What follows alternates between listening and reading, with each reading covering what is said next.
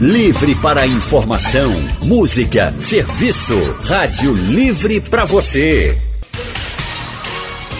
O consultório do Rádio Livre. Faça a sua consulta pelo telefone 3421 3148. Na internet www.radiojornal.com.br história de hoje vai falar sobre obesidade, os inibidores de apetite, aqueles que são vendidos com promessa de emagrecimento. Para falar mais sobre esses inibidores, nós estamos recebendo a médica endocrinologista, doutora Lúcia Cordeiro. Doutora Lúcia, muito boa tarde. Obrigada por estar aqui no nosso consultório. Boa tarde, Ana. Eu que agradeço o convite. Boa tarde a todos os seus ouvintes. Também estamos recebendo o farmacêutico e presidente da Associação Brasileira de Fitoterapia Regional Nordeste, Leandro Medeiros. Leandro, muito obrigada também por estar no nosso consultório. Boa tarde para você. Eu que agradeço, Anne. Obrigado a você e, aos, e boa tarde também para os ouvintes da Rádio Jornal. Para você que está nos ouvindo, tem dificuldade de emagrecer, já pensou em tomar remédio, já teve algum amigo que disse, ah, toma que é muito bom, já tomei, emagreci rápido, tem dúvida, manda para a gente pelo nosso painel interativo, pelo nosso WhatsApp o número é o 99147-8520 ou, se preferir, você pode ligar e falar diretamente aqui com os nossos especialistas. Quando a gente fala de peso, sobrepeso, obesidade, a gente tem um dado da OMS, até o ano passado foi divulgado, que no mundo mais de 2 bilhões de pessoas estão ou com sobrepeso ou com obesidade. E aí, eu vou começar aqui com a doutora Lúcia, porque muita gente diz assim: ah, mas eu faço dieta, exercício, cuido da alimentação e não consigo emagrecer que, que acontece com o nosso corpo quando isso realmente a gente não, não vê o resultado? Então, eu acho que é muito importante falar sobre esse assunto, tá? Não só falar sobre obesidade, mas as medicações que são prescritas para a obesidade. Então, é uma doença crônica, né? Como é um diabetes, como é hipertensão, que tem mecanismos que são é, bastante descritos, né? Existem muitas vias da saciedade e da fome que são cerebrais, que envolvem hipotálamo, envolve o centro da saciedade, envolve o centro do prazer, e que por isso é tão difícil você encontrar um remédio único que vá combater o excesso de peso. Além do que, a gente tem também genes que nos favorecem a ganhar peso. Então, cada vez que a gente perde peso, a gente ativa essas vias da fome, a gente ativa genes que vão nos economizar energia e fazem com que a gente fique é, mais. É, é, perca peso mais dificilmente em relação a quem nunca fez uma dieta, por exemplo. Então, é, existem é, vias complexas, realmente. A gente não consegue dizer assim qual é o, o ponto fundamental para perder peso. Obviamente, a alimentação é um deles e sedentarismo. E é o responsável pela grande epidemia que está existindo de obesidade, que é mundial, não é só. E o Brasil é um dos países que mais cresce porque saiu da fome e agora tem oferta de alimentos. Então, obviamente, existe relação com a, o alimento. Você não tem obesidade onde tem falta de comida, mas não é só isso. Né? Porque aquela pessoa que foi submetida à fome, por exemplo, você trazer um africano para o Brasil, ele vai engordar porque ele vai ter acesso à comida. Então, isso é uma prova de que o alimento realmente favorece, mas também vias metabólicas que também fazem com que a gente tenha mais fome. E isso não é uma, é, digamos assim, um erro da pessoa, isso não é um, uma falha de caráter da pessoa, não é uma mentira que a pessoa está contando. De fato, algumas pessoas comem determinada porção alimentar e não engordam, e outras podem comer a mesma quantidade e engordar. Né? Então, isso é muito individualizado. Agora, quando isso acontece, muita gente, Leandro, acaba indo mesmo atrás de outros meios e diz, ah, não aguento mais, e fulano começou a tomar certo medicamento, enfim, que alguém indicou, não foi nem um médico, que alguém indicou. E ah, isso realmente é um remédio para emagrecer, inibe o apetite, e assim, eu não vou ter fome e eu não vou comer, e pronto, eu vou emagrecer também. Queria que você falasse um pouquinho sobre esses inibidores de apetite. Bom, a primeira coisa importante é a gente separar é, os remédios, digamos assim, né, no geral, dos medicamentos. Na verdade, medicamento é um tipo de remédio. É, só que existem outros tipos de produtos que são comercializados é, e são tão disponíveis para a população que não passaram pela avaliação da vigilância sanitária da agência nacional, né? A ideia é a seguinte: todo medicamento precisa passar por essa avaliação de qualidade, eficácia e segurança antes da sua utilização. Então, vamos primeiro falar sobre esses que são legalizados, tá? É, desses, todos eles, todos eles, absolutamente todos eles, precisam ser prescritos por um médico, né? E que tenha feito uma avaliação do estado de saúde do paciente, tenha estabelecido com base nessa avaliação as necessidades de saúde dele, os objetivos, as metas terapêuticas e aí sim as estratégias, né? Então, a, a, a, estratégia nesse caso aqui, para um paciente hipotético, vai ser a diminuição do apetite. Aí tem medicamentos que atuam nesse sentido. Não, a estratégia aqui vai ser é, reduzir a digestão de gordura. Então, parte daquela gordura que ele ingere da alimentação não é digerida, passa direto para as fezes. Essa é outra estratégia. Mas quem define isso é o médico, em decorrência dessa avaliação é, do estado de saúde. E todos esses medicamentos que estão disponíveis no mercado têm sua segurança tem a sua eficácia é, avaliada, só que tem que ter critério para utilizar. Né? Então, tem medicamentos, por exemplo, que podem aumentar um pouco o risco cardiovascular, mas aí você não vai usar para um, um, paciente, por exemplo, que tem uma hipertensão descontrolada né, ou não controlada. É, você tem outros que são mais. tem um perfil de segurança um pouco melhor nesse sentido de, de risco cardiovascular. É, mas eles acabam gerando outros efeitos colaterais. Então não é uma conta muito fácil de fechar que o médico é, tem que fechar, no fim das contas, para estabelecer aquele tratamento mais eficaz, seguro e o mais, uh, possível, é, o mais, é, o mais eficaz possível, perdão, e o mais seguro possível também. É, agora, isso serve para atender a uma estratégia complementar a, uma, a um outro conjunto de fatores, como a doutora Lúcia colocou aqui, porque se a obesidade é uma doença multifatorial, então provavelmente existem várias formas de gatilho para uh, uh, que, que seriam a causa da doença, né? Então você tem que trabalhar o básico, tem que fazer exercício físico. Sedentarismo é uma coisa que está relacionada assim com, com obesidade. A alimentação saudável, uma alimentação muitas vezes bem planejada, né? Que é o que nós chamamos de planejamento dietético com déficit calórico, né? Que independente, independente da estratégia nutricional, mas déficit calórico é o que faz a pessoa também, é, dentre outros fatores, mas principalmente esse, emagrecer, né? Porque às vezes as pessoas falam, ah, mas vou fazer uma dieta de baixo carboidrato, dieta, vou fazer dieta cetogênica, vou fazer dieta da lua. Olha, não importa. O, o que importa é que essas dietas permitam o que nós chamamos de balanço calórico negativo. Então você tem que consumir menos calorias do que gastar. Essa é a ideia. E dormir bem. Né? Hoje também os estudos mostram essa relação importantíssima sobre uma boa qualidade do sono com relação ao controle do peso corporal. Né? É, então tem que cuidar do básico primeiro. Os medicamentos vêm quando você não atende, eles, eles são necessários quando você não atende essas, uh, essas metas alcançadas com essas medidas mais simples. Só que na experiência clínica do médico, ele já sabe que às vezes esse paciente, por conta desse perfil, por conta de tais, tais, tais é, questões avaliadas, não vai dar conta sozinha com a mudança do estilo de vida. Então tem que usar o medicamento. Mas isso é um contexto dos medicamentos é, registrados. Tá? Temos aqueles que são clandestinos. E esses são os, é, muito mais problemáticos porque circulam pela população é, medicamentos que muitas vezes é, a gente não pode nem chamar de medicamentos na verdade porque não passaram pela avaliação da Anvisa né? então tem muita coisa clandestina produzida em indústrias que nós não conhecemos com componentes que a gente inclusive não sabe e tem vários estudos que mostram a, a contaminação com substâncias que inclusive são proibidas aqui no Brasil Isso. como por exemplo por exemplo a efedrina que é uma, uma substância extraída de uma planta a mauang e que tem uma ação realmente. É, é até usada, né, é, doutora Luciana, é há mais como, tempo. É como se fosse um acelerador do metabolismo, né? Então, diminui é, a gordura. Só que ela não é específica da gordura, ela atua em vários receptores, inclusive cardíacos. Então, você pode ter uma, um ataque cardíaco, até uma parada cardíaca, dependendo da quantidade a ser usada, né? E por isso foi proibido no Brasil. Isso acho que começo tem, dos anos 2000, mais é, ou menos, né? Final é, dos anos 90, é, alguma coisa assim. Era que tinha um produto para tosse, para diminuir secreção e tal, e é um vasoconstrictor, né? Mas aí, realmente, ela é, ela é proibida. Então é preciso tomar cuidado, principalmente com esses remédios que são indicados por alguém. Sem Às vezes avaliação. você não sabe nem de Isso. onde vem. Isso. E é como o Leandro está falando, que não tem nem como avaliar os componentes que tem nessa medicação. Nesse... É, o nome é um nome genérico e não está discriminado ali o que é que possui e a quantidade do que possui.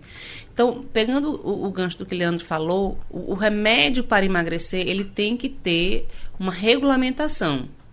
Então, ele obedece a alguns critérios, como, por exemplo, o órgão regulatório americano, né, para a distribuição de medicamentos, ele determina que o remédio tem que ter, pelo menos, um efeito reduzindo 5% do peso corporal em seis meses.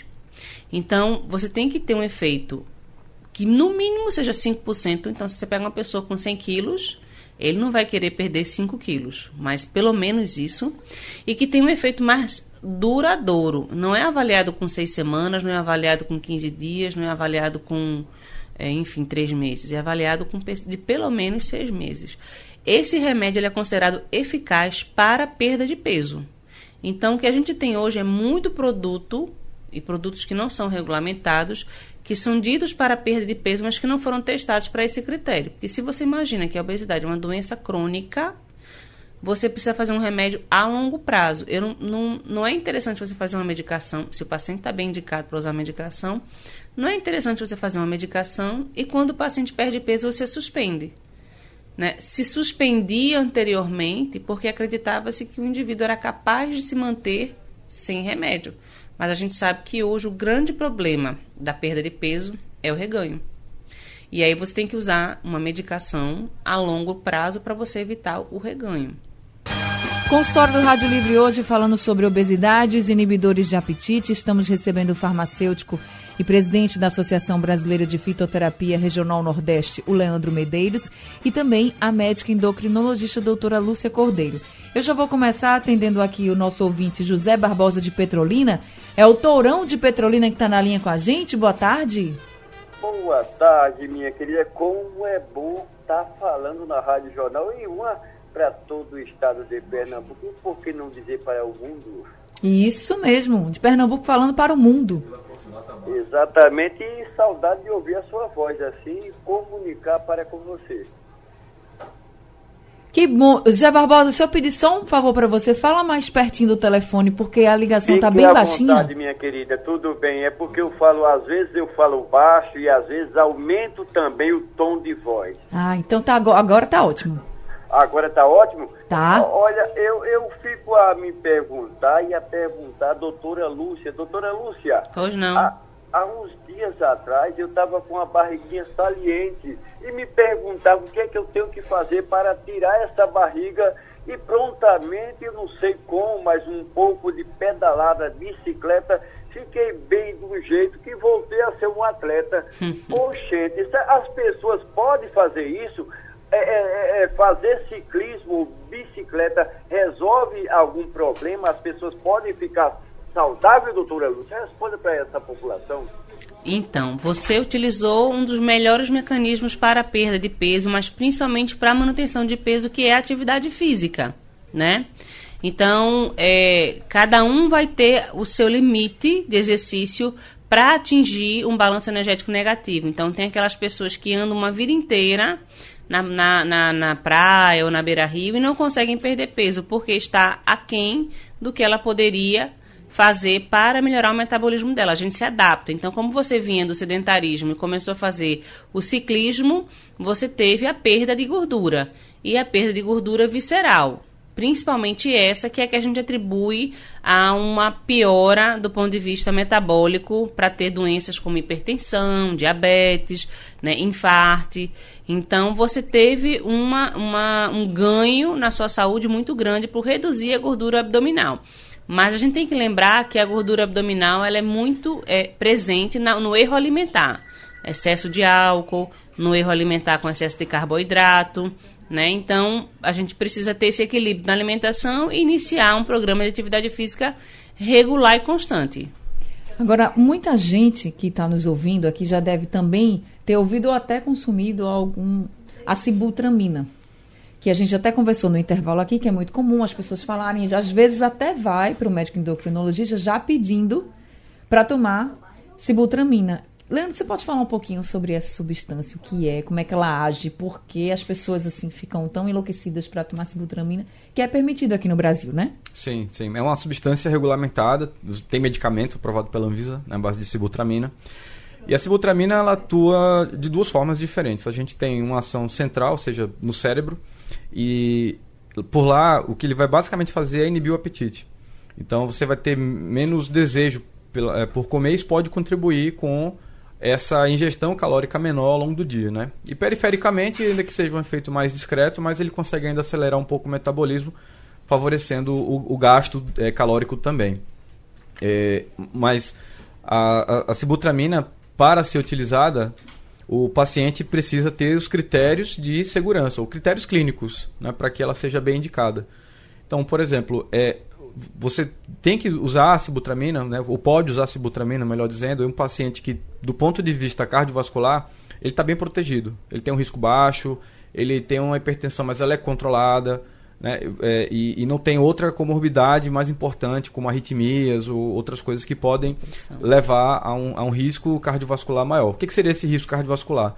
É uma probabilidade dele desenvolver alguma doença cardiovascular importante em um período aí de 10 anos. É, especialmente. Então, o médico é, que tem, é quem tem que avaliar isso para ver se o paciente atende a esses critérios de segurança, especialmente. Porque a sibutramina, de fato, ela dá um, uma boa resposta, mas é, você não deve usar a sibutramina de qualquer maneira em qualquer paciente. Então, quando se chega já para o médico falando, doutor, doutora, preciso da sibutramina porque o meu vizinho, um parente, enfim, usou, deu certo. Bom, deu certo nele, pode não dar certo em você, né? E pode inclusive não ser sequer seguro em você. Então é, é muito importante que haja esse, esse, diálogo com o médico e que é, seja feita uma avaliação realmente mais minuciosa sobre o seu estado de saúde para ver se ele tem essa indicação mesmo. É importante o... lembrar, Anne, que 10% dos pacientes podem não responder à sibutramina. Porque justamente o mecanismo de obesidade ele é multifatorial. Então pode ser que aquele defeito não existe naquele paciente e a via e a, na verdade, o caminho dele aumentar de peso seja outro que a sibutramina não atue. Então, é uma falha do tratamento, mas uma falha porque o paciente não responderia. Tem o bom respondedor e tem o mau respondedor. Para qualquer tipo de tratamento e para a obesidade não é diferente. Davi, que é taxista de Água Fria, está na linha com a gente. Oi, Davi, boa tarde. Boa tarde, Yane. Tudo bom? Tudo bem com você? É um prazer falar com você pela primeira vez. Sou seu fã. Obrigado por atender, viu? Prazer é todo nosso. Fique à vontade. Sempre que quiser, pode ligar para cá. Minha pergunta é para o meu amigo Leandro aí, Leandro Medeiros, que a gente trabalhou junto lá na farmácia Roval. Tudo bom, Leandro? Quem tá falando? Davi. Oi, Davi. E aí? Tudo bom? Tudo bom? É o David, Leandro. Tudo bom? Como é que você tá, meu amigo? É, você falou aí que a efedrina é, é proibida no Brasil, mas a efedrina é tão fácil de comprar em qualquer academia aqui em Recife, cara, que você não imagina. Bicho. Eu queria saber, não existe assim uma fiscalização maior para isso não? É, sobre fiscalização, Davi, temos duas coisas diferentes. É, primeiro, a gente não sabe se o que estão comercializando mesmo é efedrina, né?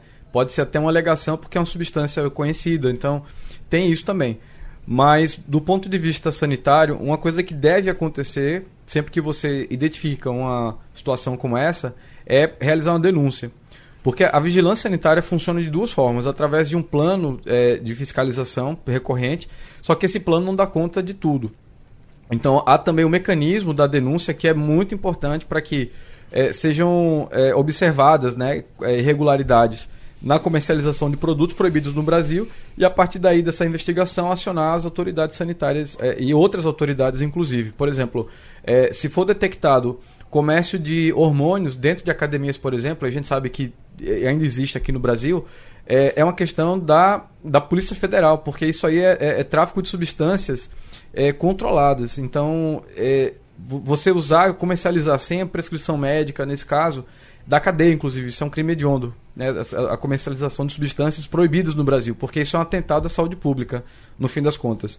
É, então, deve sempre haver, nesse caso, a a denúncia para as autoridades sanitárias. Então, numa situação como essa, ou a, ou a, vigilância sanitária estadual ou a municipal. Consultório do Rádio Livre hoje falando sobre obesidade e inibidores de apetite. Estamos recebendo o farmacêutico e presidente da Associação Brasileira de Fitoterapia Regional Nordeste, Leandro Medeiros, e também a médica endocrinologista doutora Lúcia Cordeiro. E pelo painel interativo, o Daniel Barbosa, da Madalena, está dizendo que tem 34 anos, 90 quilos e que faz academia seis vezes por semana. Aí ele pergunta o seguinte: ele pergunta se a, ox a oxandrolona pode ajudar no ganho de massa e perda de peso. Então, para começar, Leandro, o que é oxandrolona? Bom, oxandrolona é um fármaco, uma substância ativa, não um medicamento, enfim, que tem ação hormonal. Né? Agora, essa ação hormonal é similar à testosterona. Mas similar de uma forma é, mais, mais didática, porque realmente ela tem uma diferença, né? E ela tem um, uma. A gente até diferencia, ela tem uma, uma propriedades anabólicas melhores do que androgênicas, mas é, de toda forma é um produto que, inclusive, é usado quando você tem um quadro de perda de massa muscular muito importante em decorrência de uma situação hipermetabólica como uma queimadura, né? Tradicionalmente ela é usada para isso, tem indicação para isso inclusive. Mas ela tem sido utilizada para fins estéticos. E qual é a proposta dela? Então, se ela tem uma ação anabólica maior, então ela tende a aumentar a massa muscular do indivíduo que a utiliza. O problema é porque ela não tem só esse efeito anabólico, ela tem efeitos androgênicos e que isso pode, isso pode levar a outras complicações hormonais e metabólicas também. É, eu, eu, no meu entendimento, né, a minha forma de, de ver essa questão é a seguinte: você não deve usar hormônios para fins estéticos, porque não existem é, estudos que mostrem que isso é um procedimento seguro. Ainda que alguns profissionais façam. E de fato existem médicos que acabam é, prescrevendo com essa proposta, às vezes até é, substâncias que não são sequer permitidas no Brasil, ou que sequer têm estudos clínicos é, confirmando sua eficácia e segurança com essa é, proposta. Tem um, um, grupo aí de substâncias conhecidas como moduladores seletivos dos receptores de é, androgênios, são os chamados SARMs. E eu considero isso uma coisa muito é, é, é, grave do ponto de vista de saúde pública, porque as pessoas estão usando com doses que nunca foram estudadas, para situações que nunca foram estudadas e que podem levar o paciente a ter várias complicações de saúde. Eu, eu tive um, caso de uma paciente que infartou, teve 35% da área cardíaca é, é, é, prejudicada, né? Morta, porque se trata de um infarto, quase vai a óbito porque utilizou um, um produto desse. Então, assim, é, não se deve usar hormônios, na minha, na minha forma de enxergar, acho que a doutora Lucia confirma também, para essa finalidade, porque você pode ter muito mais riscos do que benefícios. Né? Então, se ele pretende perder peso, ganhar massa muscular, isso tem que ser uma coisa de longo prazo. Nada no curto prazo para esse tipo de assunto é efetivo. E lembrando que não é só dar o peso, né? O peso ele é um parâmetro, mas que vai depender do percentual de gordura, que é o que ele está querendo perder. Então, assim, para um homem que tem testosterona, a testosterona é muito mais potente do que a oxandrolona. Então, é uma ilusão ele achar que a oxandrolona está entrando aí como um hormônio que vai dar a ele um, um, um, aumento da massa magra dele, né? Porque a testosterona já faz isso. Agora, a oxandrolona tem uma vantagem de não provocar aromatização, não, não se formar o estradiol, não dar ginecomastia, mas, de fato, a gente vai reforçar que hormônio não é para tratamento estético. hormônio é para quem tem deficiência hormonal de qualquer esfera, seja testosterona, seja reposição hormonal feminina, a gente tem que avaliar risco-benefício. Daniel Silva está perguntando pelo Facebook o seguinte: eles têm 41 anos, 1,80m e decidiu cortar o jantar para perder gordura localizada na barriga. Ele quer saber se só cortando o jantar pesado, ele diz que é arroz e feijão que ele come, já é o suficiente. Ele está falando direto de Curitiba. Obrigada, viu, Daniel, pela sua hum, participação. Nossa, Daniel, de Curitiba.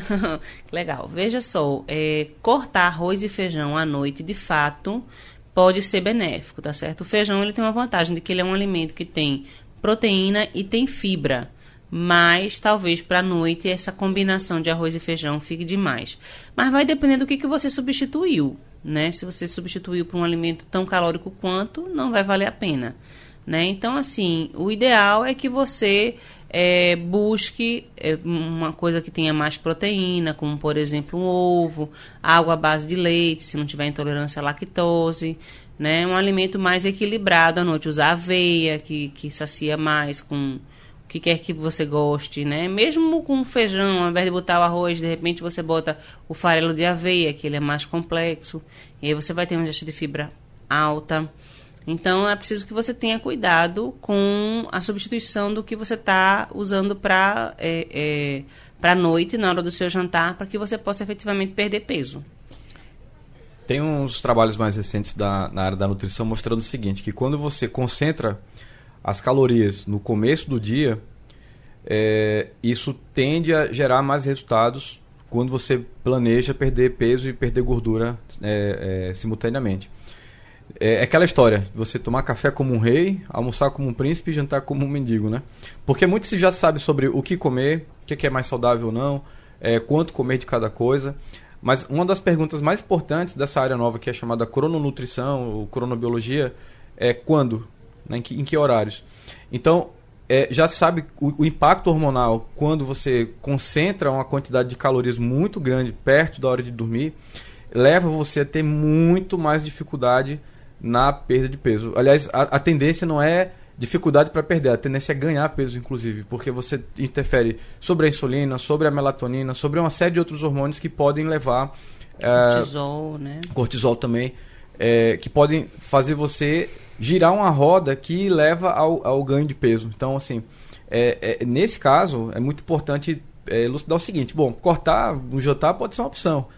No final das contas, o que interessa seria ele ter um déficit calórico. Agora, se é, ele não corta o jantar, porque ele pode ficar com fome à noite, mas ele consegue distribuir bem essas calorias de modo que ele concentre mais no café da manhã, uma parte no almoço, uma pequena parte no jantar, fazendo alguns lanches uh, ao longo do dia.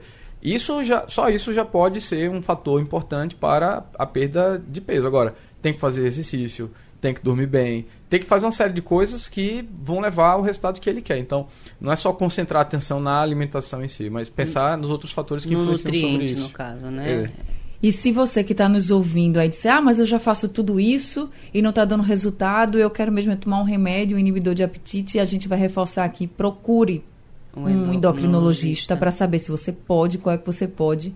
Leandro e doutora Lúcia já explicaram aqui das substâncias que são permitidas mas que mesmo sendo permitidas, ficou muito claro que, ah, que, é, que não, pode ser boa para mim, pode não ser boa para você. Não usar o remédio do vizinho ou da amiga que perdeu peso. Pode ter sido benéfico para ela, por uma questão intrínseca da paciente, da própria pessoa, mas para você, se tiver alguma tendência a ter uma arritmia, se tiver uma tendência a ter uma depressão, se tiver uma tendência a perder mais potássio, pode ser letal.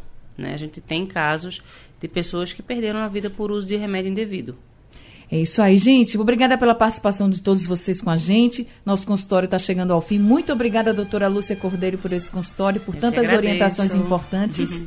Doutora Lúcia é médica endocrinologista e o número do consultório é o 3445 1145. Leandro Medeiros, muito obrigada mais uma vez por estar aqui com a gente, também trazendo orientações, explicando para a gente essas substâncias aí que muita gente só fala, mas que não sabe de fato o que elas são. Muito obrigada, viu? Eu que agradeço, Fanny. Obrigado a você por mais um convite e aos ouvintes aí da Rádio Jornal. Leandro é farmacêutico, especialista em fitoterapia e você pode entrar em contato com ele pelo Instagram. O Instagram é o arroba Leandro Medeiros Professor. Gente, o consultório está chegando ao fim, mas daqui a pouco ele está disponível no site da Rádio Jornal. Para quem perdeu ou quem pegou aí pela metade, não tem problema. Bem, o Rádio Livre de hoje está ficando por aqui, mas a gente volta segunda-feira às duas horas da tarde. A produção foi de Gabriela Bento, os trabalhos técnicos foi de Edilson Lima e José Roberto Camutanga, a editora executiva é de Ana Moura e a direção de jornalismo é de Mônica Carvalho. Sugestão ou comentário sobre o programa que você acaba de ouvir, envie para o e-mail ouvinte@radiojornal.com.br ou para o endereço Rua do Lima 250, Santo Amaro, Recife, Pernambuco.